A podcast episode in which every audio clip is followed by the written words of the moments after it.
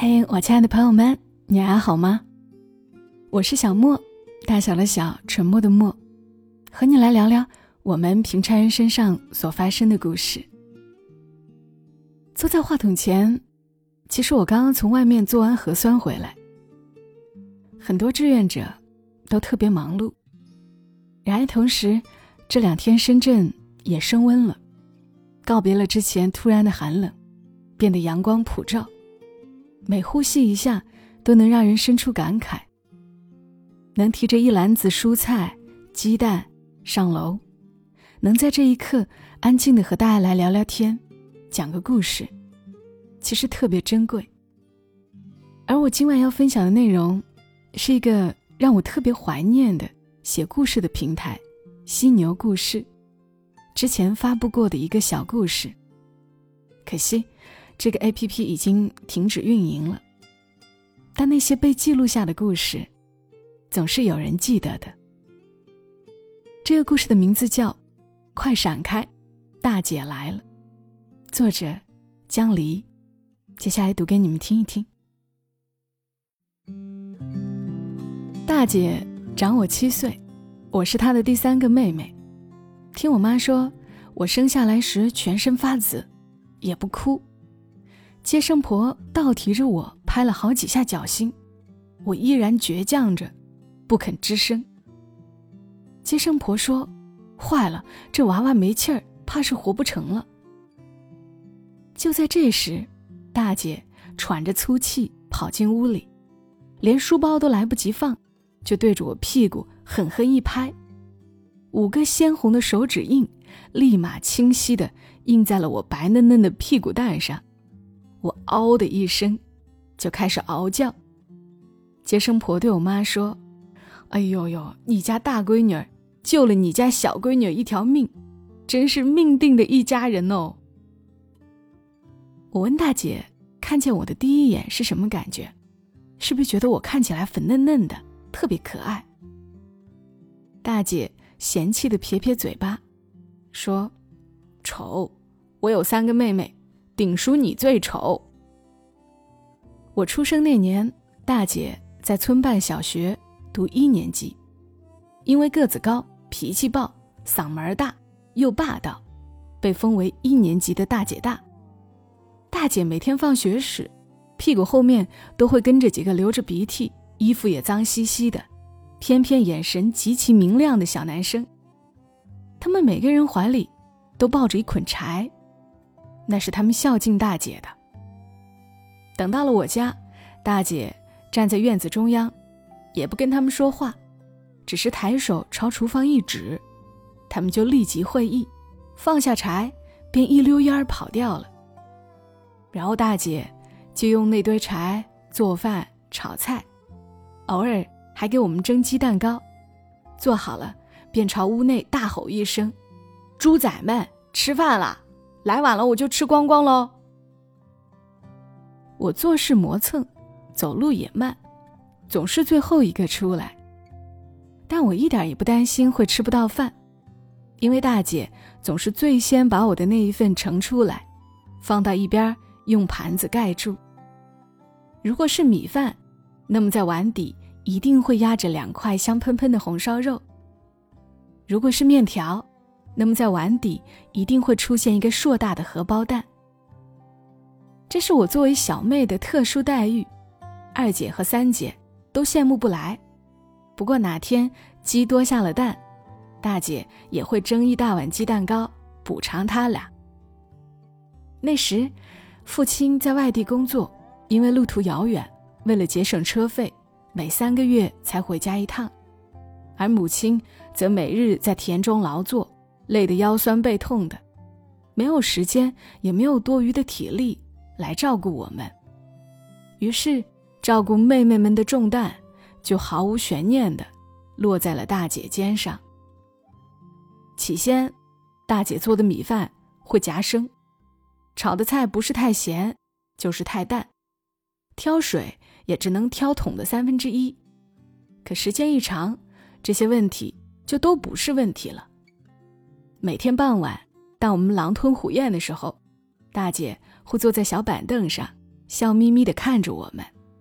她说：“我就喜欢看你们一个个吃的跟猪一样，喜庆的很。”读高中时，我开始住校，每次回家，大姐都包饺子给我吃。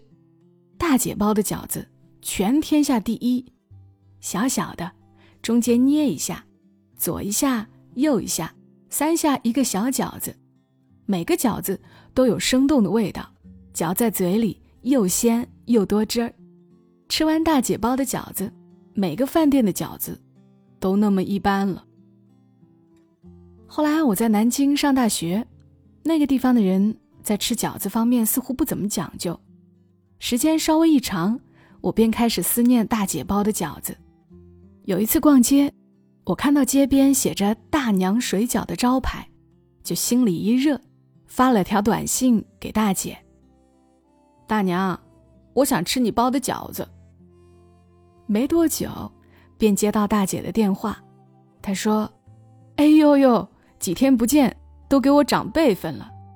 不过不让你白叫，明天一准了，让你吃上大娘包的饺子。”哈哈。第二天晌午，我果真吃到了他亲手包的小饺子，保温桶装着，打开的时候还热气腾腾的。那是他托来南京办事的一个叔叔。专门给我送来的。我上学的第一个书包是大姐坐在缝纫机前，一块布一块布拼接出来的。她去赶集，在碎布摊子上，把相似花色的布头一块块找出来，回到家后拿热水烫一下消毒，之后晾干，妥帖收放。利用闲暇时间，耐心的把一块块碎布。拼到一起，为了针脚好看一些，他还特意跟我妈学了缝纫机怎么用。一个星期后，我就有了一个令所有同学都羡慕的斜挎碎花森女系书包了。我记得那个碎花书包的主打色是粉色，当时小伙伴们都流行背那种现成的军绿色斜挎书包，我每天混在他们中间。别提有多扎眼了，我因此得意了一整个小学年华。那时大姐只有十四岁，刚上初二，她为她最小的妹妹缝制了一个碎花书包，也为她缝制了一个最绚烂多彩的童年梦。大姐的大姐大封号，贯穿了她的整个学生生涯。原因无他，实在是因为她的性格太火爆了，一点就着。我读小学时，性格木讷而懦弱，即使遇到了什么不开心的事，忍一忍也就过去了。能不跟同学吵架，就绝不会多说一句厉害的话。是老师们眼中那类最乖、最听话，也最没特点的学生。那个年龄段，无论是男孩还是女孩，大多数都很皮。乡下的生活没那么多规矩。乡下的孩子们在这种没规矩的环境下，个个出落得跟个野猴子一样，上树爬墙钻水底儿，撩猫逗狗打群架，无所不能，无一不精。他们都在田野里、土坷垃里散养着长大，这种野猴子习性，自然是十分不适合放在需要中规中矩作者的小学课堂上的。于是每天傍晚，我都可以看见有很多家长。被老师们叫到学校，劈头盖脸的一顿骂呀。而我，却从来没有被老师要求叫家长来学校过。大姐因此特别得意，经常对着她的同学炫耀我：“我那个小妹，你们都不知道他有多乖，我竟然一次都没被老师训过。”那时候，大姐十六岁，在县城一所中专读服装设计。已经从心里把自己当做我的家长。木秀于林，风必摧之，还真是颠扑不破的真理。我优异的学习成绩终于把风招来了。有一天下午放学，我被几个小男生拦住，他们拦住我的目的很简单，无非是要把我的作业拿去抄一抄，再把我的小黄伞拿去玩一玩。抄作业我没意见。反正作业上的知识，我已经记到脑子里了，他们抄了，对我也没一点损失。但是他们竟然还妄想拿我的小黄伞去玩儿，那就是可忍孰不可忍了。这是我爸送我的生日礼物，我是不会给他们玩的。我对他们的强盗行为极其反感，连说话的声音都比平时大好几倍。他们当然不肯罢休，开始与我争夺。于是，那把我视若珍宝的，不管下不下雨都会塞在书包里的。我长了这么大收到过的最喜欢的礼物，就被扯坏了。我是哭着跑回家的，大姐那天刚好从县城回来，他一看见我哭得惨兮兮的模样，立马就出奇愤怒了。他抄起一根胳膊粗的擀面杖，就拉着我，气势汹汹的去找那几个小男生算账去了。毫无疑问，那几个小男生到最后。都被各自的家长们胖揍了一顿。过了两天，他们每一家都赔给我一把伞，黑的、花的，还有彩虹色的。总之，从某种程度上也算弥补了这一次扯坏小黄伞事件对我幼小心灵的伤害。大姐觉得那帮小男生之所以欺负我，就是因为我性格木讷懦弱的原因，所以她在事后教育我。要是有人打你，你就一定要打回去，打一巴掌，姐姐就奖励你一块巧克力；打得他们下不了床，姐姐就送你一辆自行车。我大三那年暑假，有一晚和大姐窝在床上，边看网络新闻边聊天。当时我记得看到了这样一则新闻：养母请求养女的亲生父母和兄弟姐妹给养女。做骨髓配型，而养女的亲生父母却始终不肯，亲生的兄弟姐妹也表示不认这个妹妹。最终，这个女孩没能等来合适的骨髓移植，熬到血癌晚期，含恨去世。大姐说：“我跟他们不一样，我的心肝脾肺肾，我的骨髓，我的命，只要你们需要，我就给，你信不信？”我说。我信。人生如戏，就在大姐说出这番话的第二天，我开始咳嗽、发烧，打针输液都不管用，严重时甚至还会咳出血。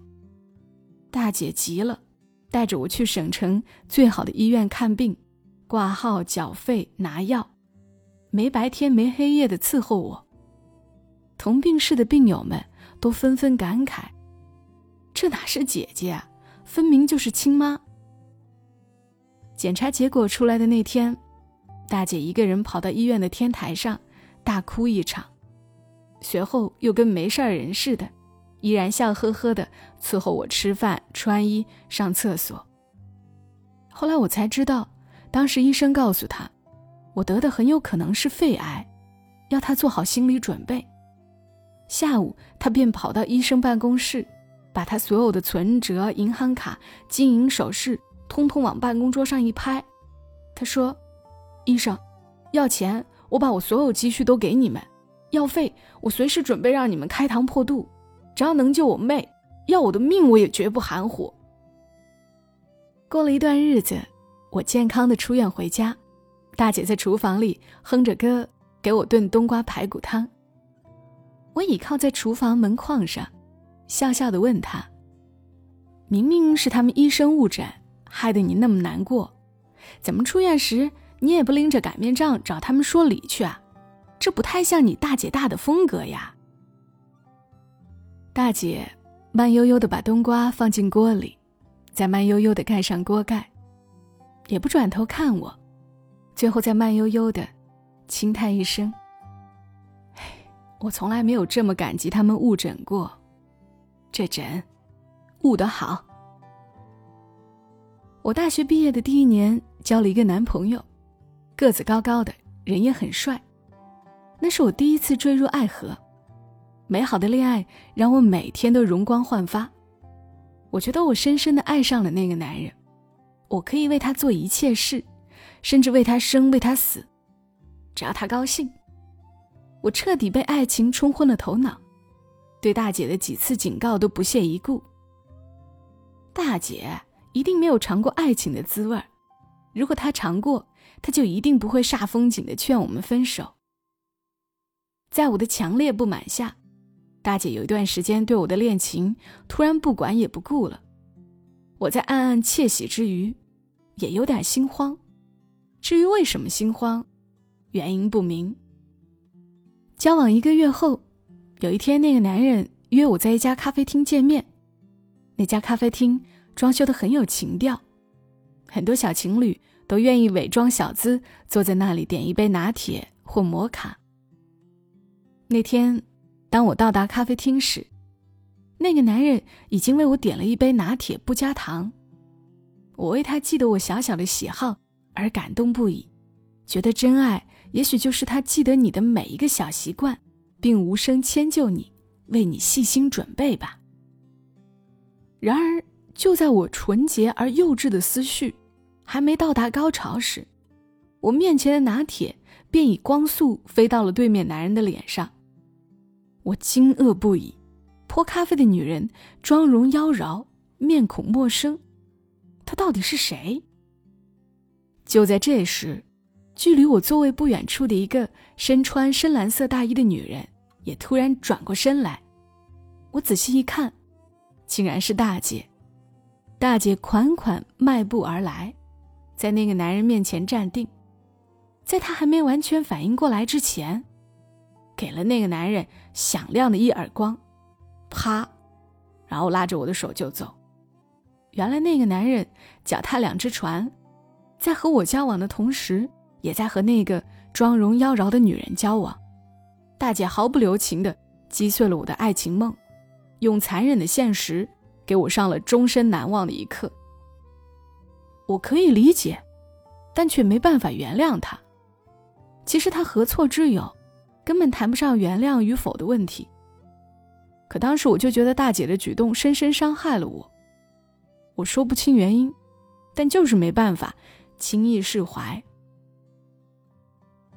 后来我有半年的时间没跟大姐联系过，我还故意不回家，以免同她碰面。她借着节日的借口发短信让我去她家吃饺子，我也装作没看见。我想那段时间，他也一定很懊恼，因为我听二姐说，每次不包括我的姐妹聚会时，大姐都会连声哀叹，说当时处理问题的方式太过于直接，没顾虑到小妹的心情，小妹怨我，也是我活该。中秋节那天，我望着天上的月亮，给大姐发了一条短信，我说。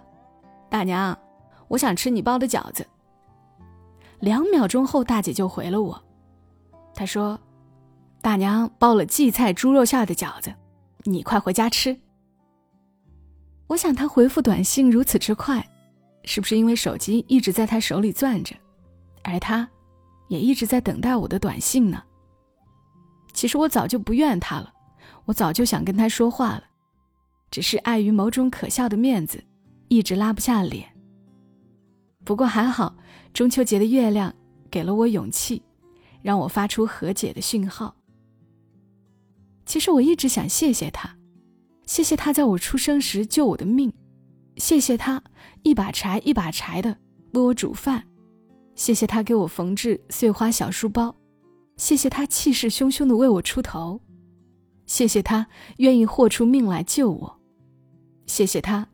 给我当头棒喝，让我从看似美好，实则虚伪的爱情中彻底清醒。大姐，谢谢你。我终于交了一个靠谱的男朋友，兴冲冲的带回家给大姐看。大姐把珍藏多年的茅台拿出来招待他。那顿饭，大姐从头笑到尾。她对我的男朋友说：“我从小到大的趣事儿、糗事儿，说我学习多么用功，拿过多少奖状，说我喜欢吃什么，不喜欢吃什么。”说到最后，眼泛泪花，拜托男朋友一定要对我好。我要出嫁了，他为我准备嫁妆，把真爱多年的金链子、金镯子，一股脑儿都送给了我，还叮嘱我一定要学会做饭、烧菜，居家过日子就是柴米油盐酱醋茶。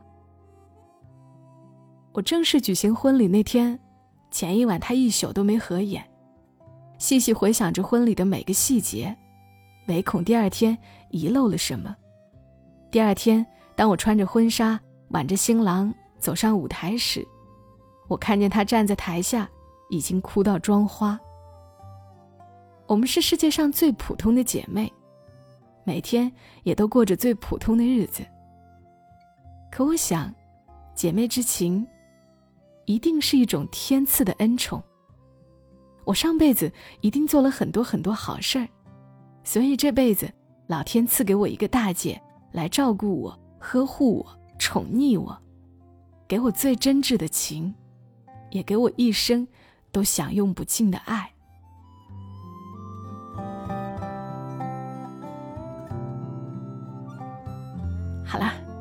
今晚的故事又读完了。谁不羡慕有这样的大姐呢？有的人仿佛拥有源源不断的去爱、去照顾别人的能力，就像故事中的大姐。愿大姐幸福，也愿疫情早点结束。愿世界和平，愿世界上普通的人每天有都能过着普通的日子。我是小莫，谢谢你听到我，我在深圳和你说晚安。